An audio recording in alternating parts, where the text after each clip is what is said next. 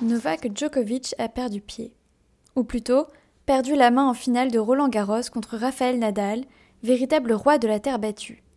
Alors que le froid automnal aurait dû affaiblir sa balle si vive et si incontrôlable, une question nous taraude.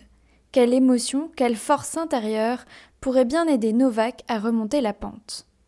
À cela, pas de recette magique, il faut savoir tirer parti de ses erreurs. On pense souvent que les succès méritent plus d'attention que les échecs, comme s'ils n'étaient que source de honte ou de bassesse. Pourtant, ce sont ces mêmes échecs qui nous aident à nous améliorer et à performer. Cette semaine dans Weekly HR, vous retrouverez ainsi quelques articles qui balayent la souffrance au travail d'un revers de la main et proposent de nouvelles sources de bien-être et de motivation. Bonne Weekly HR et bon week-end Lundi, en route mauvaise troupe. Comment motiver la conduite du changement chez ses collaborateurs? Invoquer des considérations sociales et environnementales ou privilégier une approche reposant sur des raisons économiques Une question ardue à laquelle la Harvard Business Review apporte toutefois une réponse tranchée, preuves empiriques à l'appui. Il s'avère que le discours pragmatique est efficace parce qu'il amène les employés à changer de comportement. À l'inverse, les messages prosociaux peuvent générer une certaine défiance. Le discours économique, lui, sonnera toujours vrai et authentique. Mardi, Bring Balance to the Force. Après le nouvel espoir de l'été, la crise contre-attaque. L'hiver arrive et on craint une recrudescence des restructurations. Quel rôle doivent jouer les DRH dans ce sombre contexte? Pour ne pas laisser des comités de direction entiers passer du côté obscur de la force, il va falloir défendre la restructuration humaine. Un paradoxe pas aussi insoluble qu'il n'y paraît. Pour les padawans qui veulent en savoir plus, découvrez le dernier article d'Akoya sur ce sujet sur notre site internet. Mercredi, le débat est clos. Les débats politiques ont-ils leur place à la machine à café?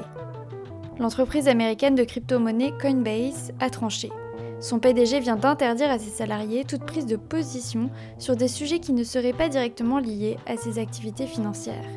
Exit les états d'âme sur la pandémie actuelle, l'équipe est exclusivement focalisée sur la mission de l'entreprise. Une promesse employeur aussi limpide que différenciante, et qui pourrait bien s'avérer payante en termes d'attraction et de rétention des talents, selon Fast Company. Alors, on clôt le débat? Jeudi, mariage culturel, mariage heureux. Considérer la culture dans un projet de fusion-acquisition, c'est assurer sa réussite. Pourtant, c'est elle la grande oubliée de ces projets, car les aspects financiers priment et les deals sont souvent réalisés dans l'urgence. Le danger, selon les échos, l'absorption d'une culture par l'autre et une hostilité qui perdure entre les deux organisations. Alors comment faire?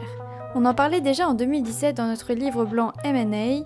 Il faut prendre en compte le capital humain et ainsi auditer les deux entreprises et harmoniser leurs processus pour former les équipes à une culture commune.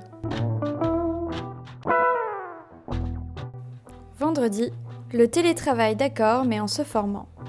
Depuis le début de la pandémie, la plupart des entreprises ont su s'organiser et passer le cap du travail à distance. Mais quid de la formation?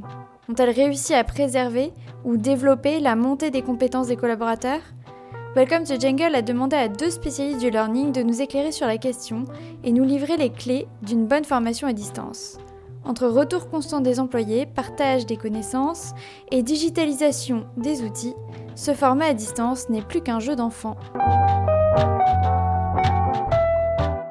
Vous venez d'écouter Weekly HR, la newsletter qui revient sur une semaine 100% RH tous les vendredis à 8h.